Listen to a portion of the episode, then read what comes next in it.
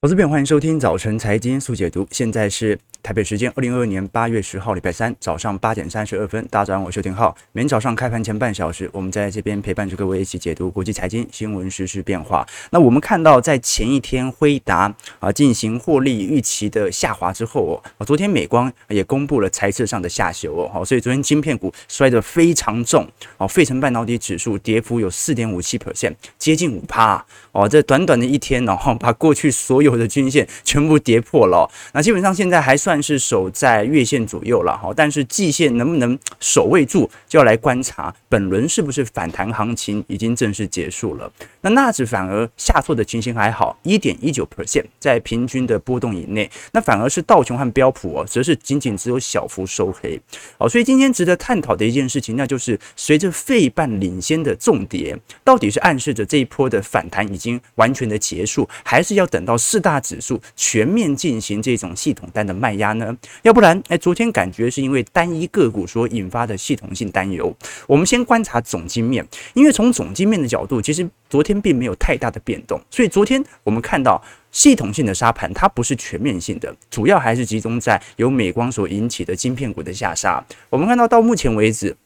九月份的 FOMC 联总会的利率决策会议预期哦，目前升息三码的预期哦，跟前几天差不多，大概在六成七；升息两码的预期是三成二。那其实市场已经有一点 price in 的感觉啊，就认为啊，其实就九月份升息个两码三码，感觉都 OK，反正通膨是下滑了。我们看到近期七月份的 CPI 哦，大家预估会从六月份的九点一 percent 啊略高，呃，就九点一 percent。到七月份会来到八点七 percent，大约会下滑零点四 percent。不过也是由于去年的七月份的基期比较高的缘故啦。好，那现在升息几率三码几率大概是七成左右。好，所以值得观察的一件事情就是，其实昨天并不是总经面的杀盘，它是来自于单一个股所引起的整个族群性的系统性的避险单以及卖压。那么如果我们观看美元指数，其实也是一样，美元指数也没有大幅拉升的现象，目前还保持在一个比较明显的。多头氛围好，但是也没有站回到季线啊。昨天有投资朋友询问说，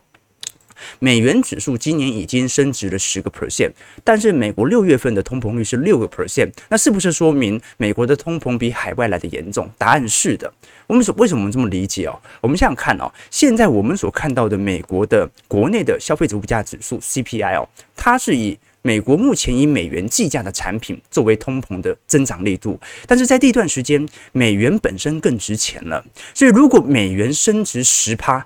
哦，然后结果通膨还是九个 percent，照理来讲哦，通真实的通膨数据应该会比九个 percent 还要来得高。为什么？因为你的国家的货币其实正在增值啊，所以如果是利率平价的话，就如果美元没升的话，通膨率应该会更高，因为你已经尽可能用汇率升值的方式来避免你的通膨持续上升了，所以这个时候就可以理解哦，啊，这个我们有时候说升值、贬值，其实有利于出口或者呃有利于进口，但最终最终哦，其实升值和贬值它直接反映的就是消费者购买力的大小。美国人的购买力已经变大了，问题是它通膨还很高，这是说明如果美元没升值，它的通膨会更加的严重。好，所以联总会可能也是意识到这样的一个问题哦，想要加紧在如果明年真的要降息，提前进行紧缩预期的提升，来累积更多的子弹。不过哦，反倒是花旗在过去几天的报告似乎有一点看对哦。昨天我们提到说，花旗在周末的时候就已经提出说，美国股市目前的反弹行情，老实说有一点过高。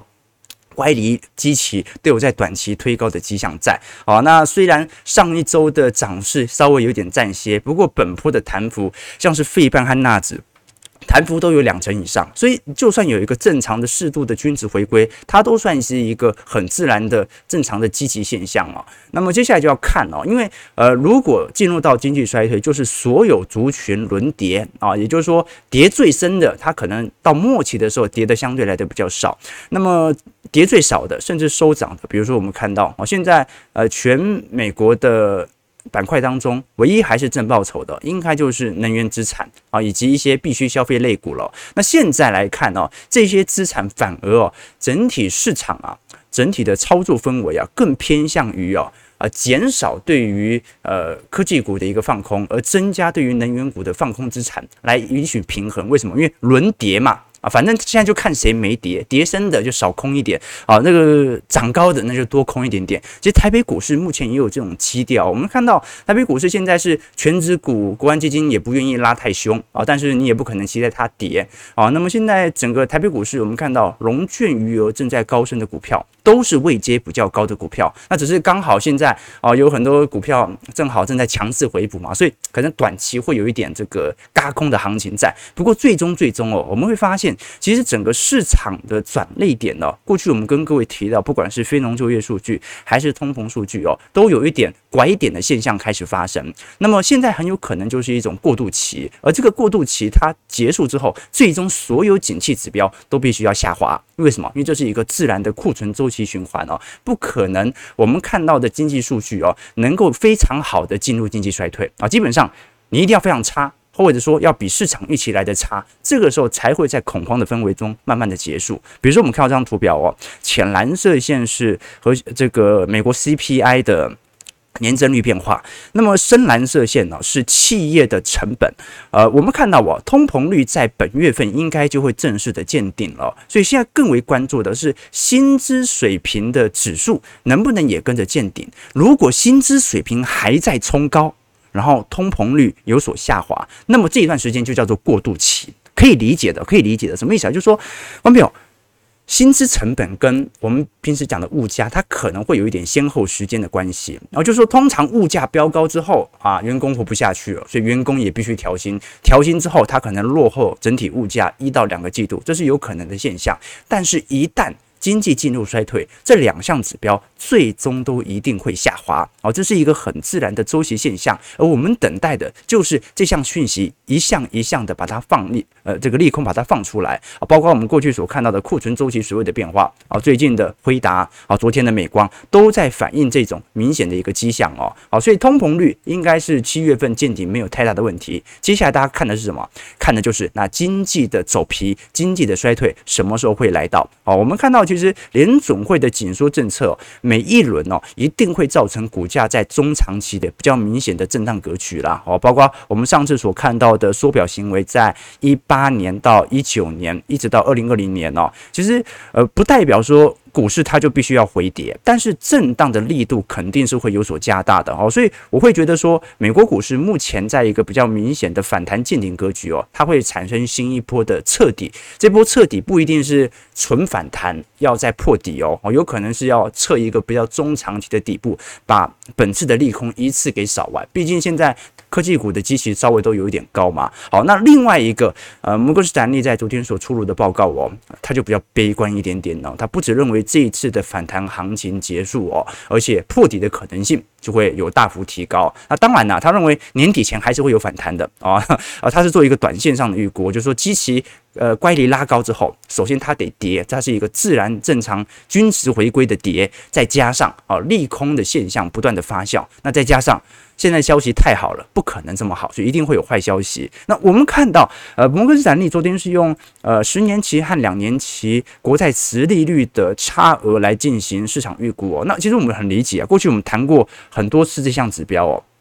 这项指标哦，呃，叫做殖利率倒挂，什么意思呢？就是正常来说，呃，如果你要借一笔钱哦，啊，比如说你这个美国政府啊，他要这个跟你借钱发行美国国债，那要借一笔两年期的国债。或者十年期国十年期的国债，那通常借十年期的国债风险比较高嘛？为什么？因为你十年才还我啊，一个另外一个是两年才还我，那当然十年要给我的那个报酬要比较多嘛，这个很好理解。所以正常来讲哦，直利率曲线它是一个呃右上角的啊上行的水平线啊，所以正常来说，十年期的。公债殖利率会高于两年期的公债殖利率啊，因为十年期要给你的配息要比两年期还要来得多，这很好理解。更高的殖利率要补偿这样的一个风险哦。那么，当联总会进入升息循环的时候，通常整个值利率曲线就会向上移动，但是前端的殖利率受到升息影响比较大。后端的比较小，所以通常在整个升息循环当中哦，这一条正斜率的直利率曲线，它会越来越平坦，越来越平坦。也就是说，十年期跟两年期直利率的差距越来越小，那一直到两年期的直利率大于十年期的直利率，这个时候我们叫做直利率倒挂。好，那直利率倒挂这是什么现象呢？怎么会宁愿拿这个两年期的殖利率的报酬比十年期还要来得高，意思就是说，为什么现在大家宁愿借钱，美国政府借十年，呃，却拿应该这样讲哈，因为大家预估未来的经济会不好，所以市场就开始预估联储会可能会降息。那因为现在两年期的殖利率现在看起来比较高，但是两年之后这张债券就到期了。所以，当你把钱拿回来的时候，因为两年之后的经济不好，联总会也就会降息了，所以你会找不到跟当初两年前一样的殖利率可以再进行投资。所以，这个就是有趣的现象啊，就是说，现在我们的确看到了两年期公债殖利率已经连续几个月的呃这个这个数值高于十年期殖利率，就代表着整体经济衰退的风险正在发生。我们看到前几次啦，上一次二零二零年嘛。然后再上一次就是二零零六年，再上一次是一九九八年到一九九九年嘛，好，就说通常在每一次经济衰退前，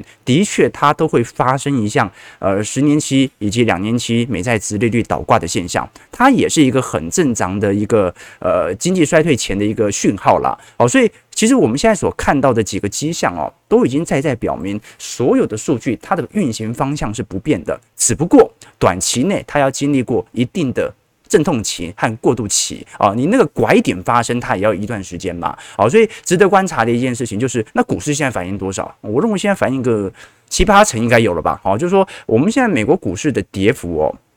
呃，按照过去科技股来看的话，其实去估值力道算是蛮大的。那是因为最近的反弹力道也很大哦，所以它当然要有适度的均值修正，所以逐步彻底的可能性。还是比较高的。我们先来看一下美国股市四大指数昨天的表现。道琼工业指数下跌五十八点，零点一八 percent，收在三万两千七百七十四点。呃，目前其实。道琼还算是守在半年线左右哦，哦，所以并不是昨天美国股市全面性的杀盘。那纳指综合下跌一百五十点，一点一九 percent，是在一万两千四百九十三点。哦，纳指还算是收在半年线之上哦。标普五百指数下跌十七点，零点四二 percent，是在四千一百二十二点啊，也算是半年线左右。那昨天衰退中就费半了哈，费半昨天直接跌回到月线以下了。那季线能不能守稳，能不能保持一定的支撑力度，就要观察了。昨天费半。大跌了四点五七 percent，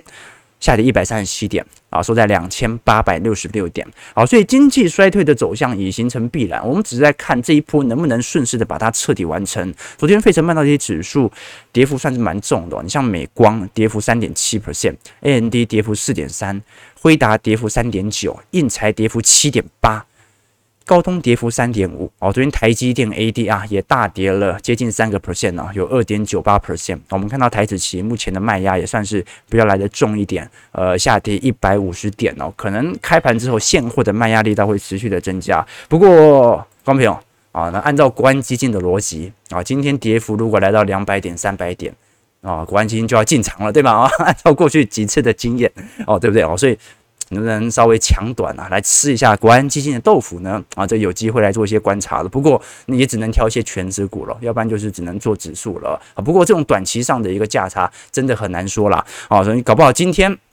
给你拉回来，明天又来一个利空继续跌，然后明天又拉哈，就没底底低啊，每一波杀的都比前一波来的低。好，那我们看一下美光的财报，呃，美光这一次其实主要是针对第三季的财测来发表看法啊。这一次他预估现在第三季到八月份为止哦，营收是远远的不如先前的预期，所以他提前进行财测的释放啊，预告啊，本次的。呃，财测会可能可能比大多数投行还要来得低哦。那这一次新预估的营收可能会落在或者低于之前预测的六十八到七十六亿美元。同时，美光也宣布在二零三零年可能会斥资四百亿美元啊，新建啊半导体，呃，新建这个我们讲的这个 DRAM 啊晶片厂的计划。那当然，当然，现在的资本支出哦，美光很有可能会采取先降后升的态势。也就是说，因为短期内。营收预估的大幅下滑，所以它肯定在呃短期内。没办法说太大规模的建厂，但它的目标值哦是把整项的资本投入的计划开始往后稍微延一下哦，所以这个值得观察的一件事情呢，就是随着美光和辉达在持续释放利空的情形底下，七月份经历的走势其实越来越像是熊市当中的反弹。我们如果来观察一下花旗的美国盈余修正指标，这项指标它是在看市场上有多少人正在经历这种明显的估值修正或者财。次的下调啊。如果下调的加速和契约数的总量越多，那么这项指标下行的速度就会来得越快。那么浅蓝色线呢、是蓬勃的美国经济经期指数。经期指数我们以前跟投资朋友分享过，经期指数啊叫做市场的动量的预估指标。什么意思呢？它不是在衡量一间企业它到底表现的好还是表现的坏，它是在对比一间企业所释放出来的财测有没有比市场预期来得好，或者比市场预期来得坏。它不来自于它的绝对指标，而来自于跟市场的相对变化。我们看到这两项指标都在高幅度的下行格局。如果是以市场的经期指数来看的话，大概类似过去一五年、一八年的景气的自然的下行水平，并没有表现得特别明显。也就是说，现在市场上大部分的猜测的确比市场想象中的还要稍微差劲一点点，但没有到极端差劲。那么反而是浅蓝色线啊，就是市场主动进行盈余修正的比例正在高速的下调，已经逼临到二零二零年的股灾水平了。我们再看一下，目前把前瞻指引哦进行大幅下调的比例，快要进行黄金交叉喽。哦，所以现在整体我们看到深蓝色线是把财测调高的公司，浅蓝色线是把财测调降的公司。那我们看到，在整个二零二零年以来哦，几乎有百分之二十以上的这些企业全部都在调高自己的财测，调低自己财测的不到四个 percent。哦，结果现在我们看到，在二二年的这个七月份到八月份哦。快要经历过黄金交叉，也就是调降财测的公司的加速，快要比调升财测的加速还要来得多了。那我们看到昨天，呃，大家看到辉达的整体的呃各财季的收入情况，预估在整个二三年的第一季会有非常明显的下行区间。我们如果从库存周期水位再来好好审视一下整个泛费城半导体指数的变化，各位就可以理解了。我们很多人投资朋友会。私讯来问说，为什么美国股市那些全职股、科技股啊，像苹果、阿发贝、Amazon 哦，那个财测的那个下调，好像都不像是费城半导体来得这么猛烈，好像那些大型的软体股好像冲击没这么大，为什么会这样？因为我们现在所经历的是制造业循环的库存的上升水平，那么你作为软体商哦，嗯、你不会有那种库存的。大幅的压力啊，也不会有那种那种过季的压力。为什么你软体卖不掉？那那明年再出一个软体嘛，你也没有库存的问题嘛。但是手机如果今年卖不掉，明年就会过季哦。哦，它的过季的严重程度，甚至比一件衣服过季的严重程度来得大。我们看到现在从辉达、AMD、神送和 Intel 本身的库存金额和库存周转天数来做一些比较。各位会发现，辉达目前的呃库存周转天数啊，大概在一百一十天左右。那过去平均而言，大概在七十天到八十天。好，所以现在也几乎是多了二分之一。那么 AMD 哦，在过去以来也大概是七十到八十天，现在大概是接近一百天。神送的库存周转天数哦，近期也有大幅飙高的一个趋向在，过去大概是六十天左右，现在是一百天。Intel 其实上升的力度啊，并没有比其他厂商来的低哦，呃，大概是过去是一百一十天。现在大概已经来到一百三十天了哦，所以我们看到哦，如果以增率来看，其实像是做比较 GPU 或者高速运算的辉达和 AMD 哦，其实整体库存水位上升的天数哦，比那些啊龙头商还要来得更快速哦，所以现在半导体它是全面系统性的沙盘，这是很好理解的。可是半导体我认为是这样子啦啊，它算是一个具有高度产业壁垒，或者我们所说的那种。强大护城河的这些科技股，就说我们虽然看到像是脸书啊，你像是 Amazon，像是 Alphabet 哦，的确他们是全球最大的几间公司，但问题是啊，这种软体股的产业的更迭速度非常快啊，哦，那很有可能十年之后，这些市值前十名的公司都会消失。可是你很难想象啊，像晶片产业这种具有大幅度资本投入啊，大幅度的这种产业壁垒的。公司它会在十年、二十年之后丧失掉自己晶片的宝座，这比较困难啊。为什么？因为它的技术的隔阂性来得比较高。那加上哦，呃，全球现在你像大陆正在集体直追，可是我们都很清楚嘛，这个大陆以前的这个优秀的人才，大部分都去 BAT 了嘛，或者百度、阿里巴巴、腾讯嘛，没什么人在半导体产业，所以这就造就了现在大陆人呃，在整个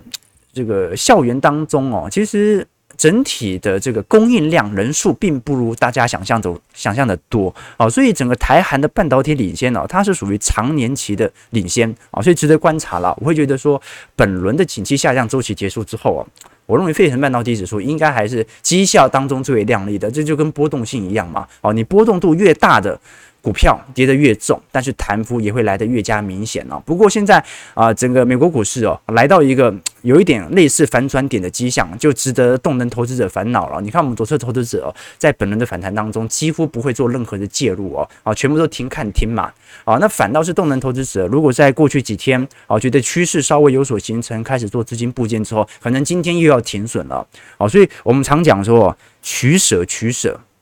做投资也一样，要懂得取舍。取是能力，舍是境界啊！你能够有什么样的绩效，取决于你的择股和择时能力。那你择股择时能力越高，那的确可能绩效越高。但是舍是什么？舍是境界啊，就是你获得一定的报酬，一定承担了部分的风险嘛。啊，所以我们现在所看观察的是，你愿意为接下来的报酬负担多少风险？好，那浩哥境界很低呀，啊，我不太愿意冒太多的风险，所以始终当一个周期投资者。好，那我们看一下台北股市的变化。呃，台股在昨天算是早盘失守了万五哦，不过我们看到多头在下半场就开始反攻了。好，昨天啊，呃，这个盘中之后就开始做一个非常明显的拉抬，包括航运股和金融股都有非常明显的买盘效果，加权指数在午盘前就已经翻红了哦，中场还上涨了二十九点，硬是收在一万五千点以上啊，最后是收在一万五千零五十点，那也守住了五日线和十日线，但成交值还是很低哦，一千八百四十三亿哦。哦，所以观众朋友，你可以感觉到非常明显的感觉迹象，那就是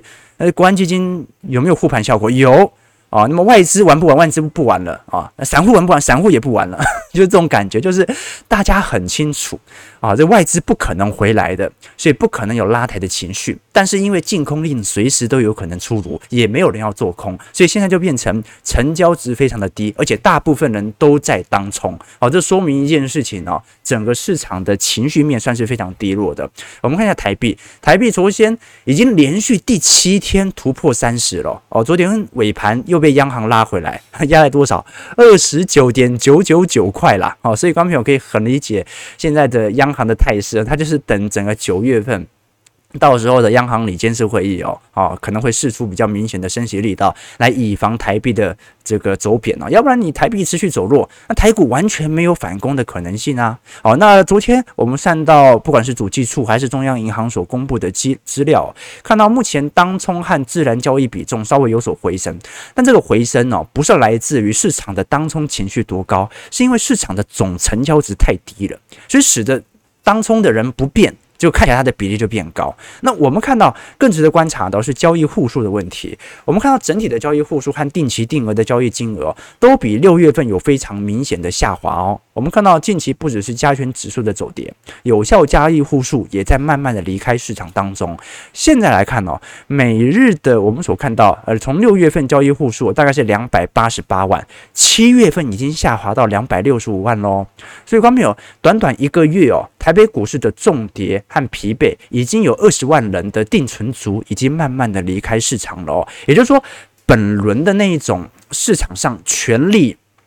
进行存股，然后大家蜂拥而至、坚定不移的那种信念。而在上个月已经有一些动摇的迹象在了。六月份的投资总金额大概是五十二亿台币，七月份已经降到啊，快要跌破五十亿了，仅仅只有五十点五亿台币哦。那我们观察三大法人的动向，呃，外资在昨天呢是小卖了三十九亿了哈，不过投信已经买了好几天了，投信买了三十三天了，哦，快要破历史记录。昨天投信买了十二亿，我们看到整体投信的持续买超哦。呃，对于台北股市的指数，当然不会有太大影响了，但是也足以展现了哦，就是说，哦，现在内资的买盘力道还印在，还是撑。撑在高位，那么散户自己的个人自然人投资者已经有一点退却的迹象在哦，这个是我们观察到的明显的变化。那如果你是以散户动态来看的话，诶，现在散户如果是从融资余额来看的话，其实也没有太大明显的一个拉抬了哦，这说明什么意思啊？散户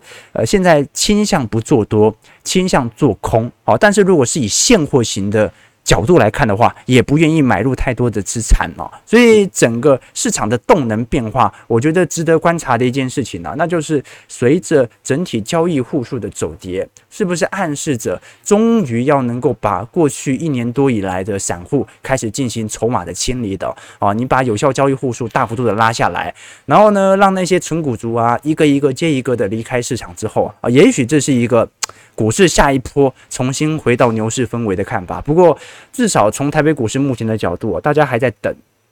等什么呢？啊，等现在台北股市什么时候会像费半一样嘛？就把利空丢出来啊！方淼，方淼，你们不觉得现在大家的 IC 库存哎，感觉有一点高啊？可是好像不是很严重啊？为什么？台股几乎跌不动啊，台股几乎跌不动哦。我们观察到最近金融股所公布的财报，七月份的获利哦，其实表现也不是特别好啊。唯一比较好的是我们前两天所提到的玉山金，而玉山金前七月的合并获利是一百一十七亿，呃，每股税后纯益是零点八七块哦，表现还不错哦，这同年期七月份以来的新高。可是你像其他的金控股哦，这个你像元大金哦、国票金、第一金哦，第一金昨天公布嘛，上半年获利，上半年共赚进一百零二点三六亿啊，每股盈余是零点七六块，年减率也有七个 percent 哦，好，所以基本上在整个金控股当中哦。整体能够有正成长的，大概就玉山金了。那其他的证券股哦，寿险股更不用讲了。寿险股啊，资产价格跌成这样子，根本就没有太明显的拉抬。而我们又很清楚，刚才所提到的定期定额交易户数的月排行前几名是谁啊？台积电、兆丰金、玉山金、和库金、第一金、中华电、台泥、中信金、台新金。